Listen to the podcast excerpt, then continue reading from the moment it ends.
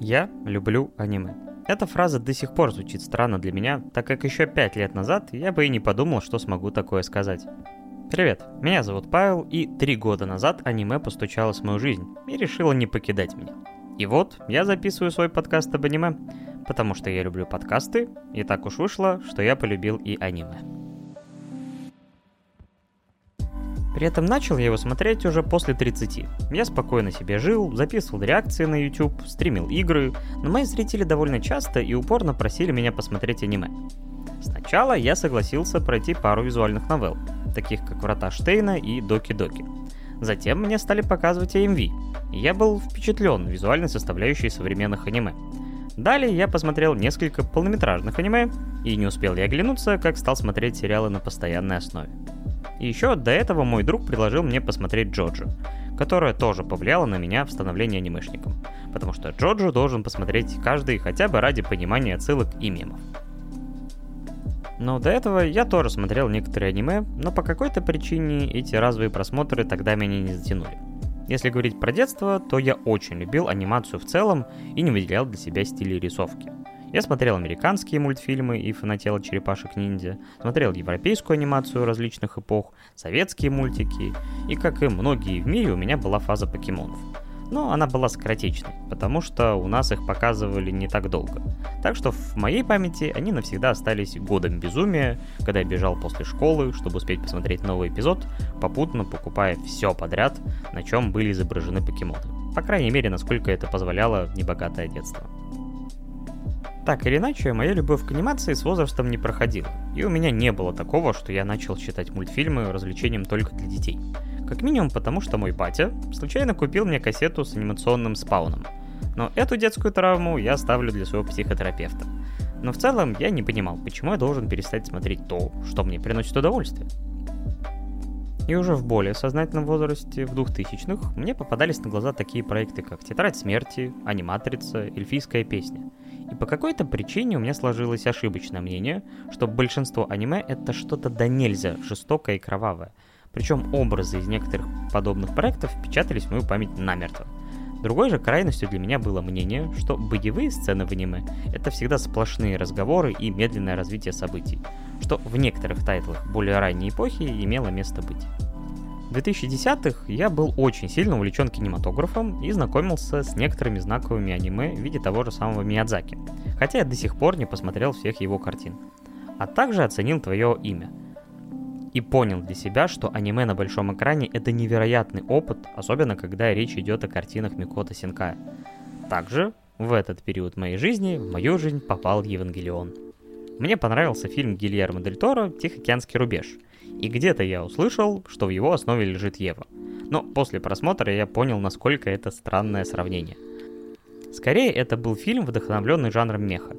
И хотя я с трудом вспоминаю свои эмоции от просмотра Евангелиона, но я точно был под большим впечатлением.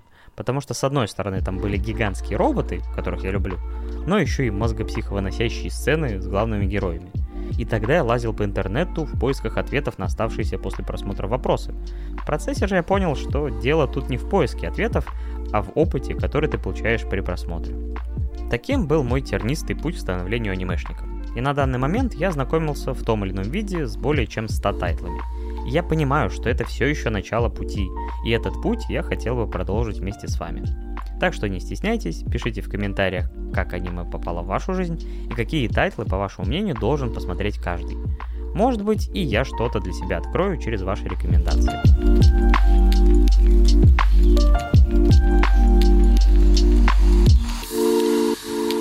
Но что-то ведь заставило меня, киномана и геймера за 30, окунуться с головой в мир японской анимации и смежных с этим медиа. Время ответить на вопрос, почему я люблю аниме. Первое — это визуальная составляющая. Аниме выглядит офигенно. Это то, чем оно тебя встречает. Яркие цвета, красивейшая картинка и великолепное действие. Я видел цветение сакуры в аниме уже множество раз, но оно до сих пор вызывает у меня благоговение от того, насколько это красиво. Меня удивляет, как простые вещи, как школьные будни в анимации могут быть показаны так по-разному. Каждая битва на катанах отличается от другой такой же. Каждый исекай... Ладно, их отличить друг от друга становится все сложнее и сложнее. Причем, если в более старых тайтлах ты ощущал, что некоторые анимации используются раз за разом, на экране было не так много элементов, то сейчас топовые сериалы обладают картинкой, которую не стыдно показывать на большом экране. Да, фильм по клинку рассекающий демонов выглядит более проработанным относительно сериала, но уровень качества соизмерим. Или же Вайлет Эвергарден в виде сериала выглядит просто фантастически сама по себе. Это очень кинематографичный сериал, который своей картинкой захватывает дух. И как тут обойтись без клишированной фразы, что почти каждый кадр можно вешать на стену, как картину. И поэтому я не перестаю восхищаться людьми, которые занимаются созданием анимации. Потому что они днями и ночами создают такую красоту, которая радует людей по всему миру. И жаль, что их труд, насколько мне известно, оплачивается недолжным образом. Так еще в случае падения качества, некоторые злые фанаты еще и напишут гадости, а то и угрожать начнут. Хотя, как мне кажется, в таких ситуациях виновато не очень хорошее планирование и сжатые сроки, а не отдельные аниматоры. Но сила анимации — это не только статичная красивая картинка, но движение, а действия в аниме умели создавать всегда. Когда я произношу слово аниме и закрываю глаза, то воображение рисует фантастические пролеты камеры и персонажей на УПМ из Атаки Титанов — огромных роботов, которые крушат все на своем пути, изящные взмахи катан, которые движутся с такой скоростью, что, кажется, режут сам воздух. Масштаб экшена в аниме — это вообще другой уровень. Когда Гурен Лаган достигает вершины эпика, твоя кровь бурлит, потому что вместо нее у тебя теперь течет магма. И даже когда все может решить один удар лысого паренька, на экране будет твориться невероятное зрелище. А все потому, что анимация дарит свободу для творчества, и при наличии времени и упорства аниматоров можно достичь сногсшибательных результатов. Мощное заклинание, лихая перестрелка или рукопашная схватка – все это может быть показано в анимации с невероятным уровнем проработки. И поэтому экшен для меня одна из важнейших вещей, за которую я люблю аниме. Правда, есть еще одна составляющая удовольствия для глаз зрителя, а именно сами герои. И тут аниме затащило в свою кроличью нору бесчисленное множество людей – Аниме-персонажи прекрасны. И хоть я бы хотел, чтобы не все герои аниме выглядели как модели и был более широкий спектр типажей, как в жизни, но как обычный человек и зритель, мне просто приятно наблюдать за красивыми героями. Что уж говорить, у меня же не просто так есть дома Дакимакура с Цунада из Наруто, так что я пропащий человек. И хоть я не назову себя большим ценителем фан-сервиса в аниме, по крайней мере в тайтлах с молодыми персонажами, это тоже часть аниме, и часть любви к нему строится на аниме-бубах. Главное просто признаться себе в этом. Фух, на душе аж полегчало. А далее идет фантазия. Аниме и манга богаты концепциями и мирами, которые ты больше нигде не встретишь. Где еще увидишь проект про огромных голых людей, которые при первом взгляде будут выглядеть максимально нелепо, но после близкого знакомства ты поймешь, что это очень жуткие создания, и ты бы ни за что не хотел их встретить в реальном мире – в аниме ты можешь изучать неизведанные и противоречивые миры, как созданном бездне, где на первый взгляд милая анимация скрывает одни из самых мрачных событий и сцен, что ты можешь себе представить. Здесь молодой человек может получить власть над смертью. Здесь люди будут играть в камень, ножницу, бумагу, где ставкой будет их судьба, а дети будут придумывать многоуровневые схемы, чтобы не стать обедом для чудовищ. И хоть в любом новом сезоне будет полно иссякаев, школьной романтики и сёнонов, мы всегда получим что-то новое и необычное. И анимация, как манга, дает авторам творить, не привязываясь к правилам реального мира. Современное кино в последние годы пытается быть серьезным и реалистичным, при этом оставаясь выдуманной историей для развлечения зрителей. Аниме, по большей части, на это плевать.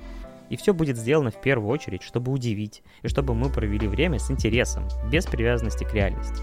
Пираты, ниндзя и мечники здесь имеют суперспособности, а каждый герой обладает органами из стали и тройным запасом крови, а в любой безвыходной ситуации будет изящный выход под звуки опенинга. Поэтому даже обычные жанры обретают новые слои. В «Одиноком рокере» мы будем видеть многочисленные реакции Бочи через анимацию, которая так живо из фантазии будет показывать ее спектр эмоций и как для нее ощущается та или иная ситуация – например, в поваре бойце Соми, еда будет показана так, что только диву даешься, какие только сравнения и эпитеты можно применить к еде. Так что я продолжаю считать, что анимация более выразительна в своих средствах, чем мой любимый кинематограф сериала.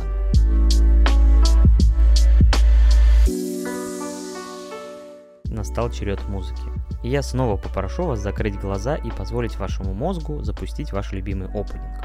У каждого заиграет своя мелодия, потому что количество крутых опенингов необъятно. В обычной жизни я уже чаще включаю проверенную годами музыку вместо чего-то нового. Но аниме без конца снабжает меня новыми треками, которым хочется подпевать, под которые хочется танцевать или же покрываться мурашками.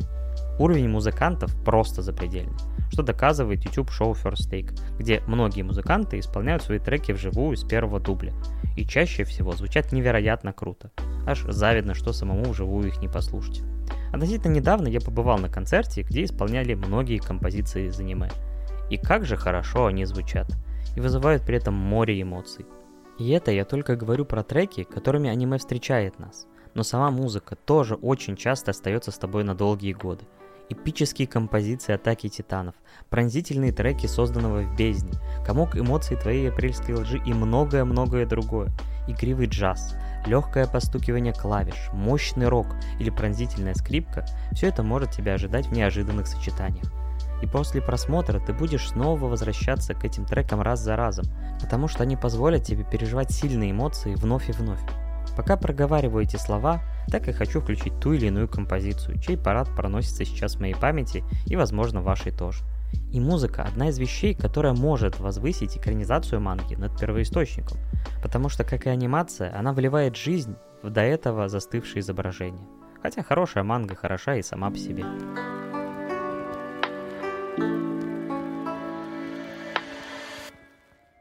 какие здесь истории? И хоть в аниме хватает повторяющихся вещей, таких как школа, гарем или становление очередного героя, но даже они на длинной дистанции раскрываются по-разному – к примеру, когда я начинал смотреть Наруто, то мне было крайне тяжело, потому что я видел очень ребяческий тон повествования с вкраплениями неплохих драматических событий.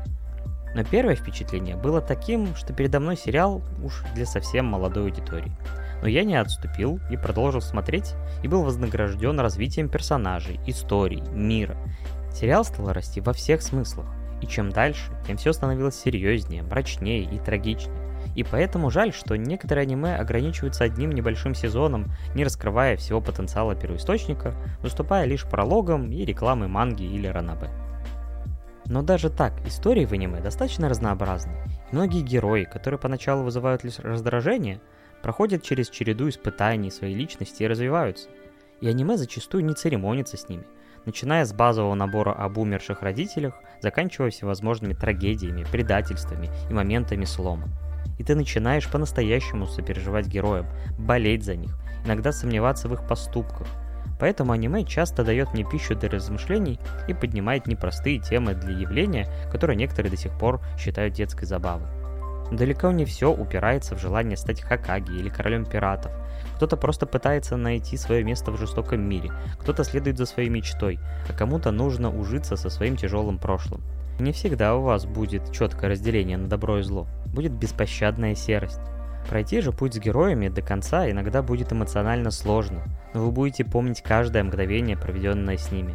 Будете улыбаться, плакать, впадать в отчаяние, но и находить свет. Аниме разнообразно, как и любой другой вид искусства, и истории, которые здесь рассказываются, также многогранны. Да, безусловно, не все в целом, но всегда находится что-то удивительное, что заставляет вновь восхищаться, обсуждать и делиться с окружающими. Также отдельно хочется поговорить про эмоции.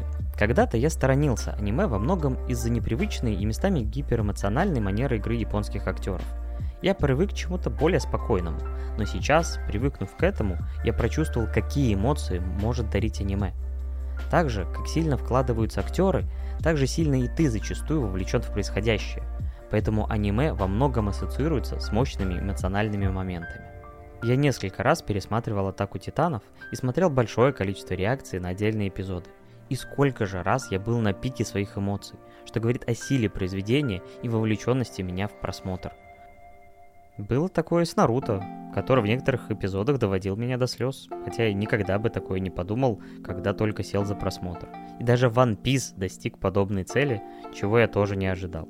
Что уж говорить о Валет Эвергарден или твоей апрельской лжи, которые будто спроектированы, чтобы достичь твоих слабых мест. Вы же, возможно, назовете совсем другие аниме, которые доводили вас не только до слез, но и до истеричного смеха или невероятного уровня умиления, или пытались вас сломить тяжелейшими событиями на экране. И сейчас, пока я записываю это, мощные эпизоды вновь проносятся в памяти. и хочется пересмотреть их или сериалы целиком, чтобы вновь пережить те события и получить те эмоции. В некоторой степени, поэтому я и завел этот подкаст, потому что я хочу открыть вместе с вами что-то новое, а также поговорить, может и углубиться во что-то, что я уже видел. Так что благодарю вас за прослушивание и надеюсь, что мы вместе продолжим это путешествие в мире аниме. А я еще раз попробую подтвердить, что фраза «я люблю аниме» не пустые слова.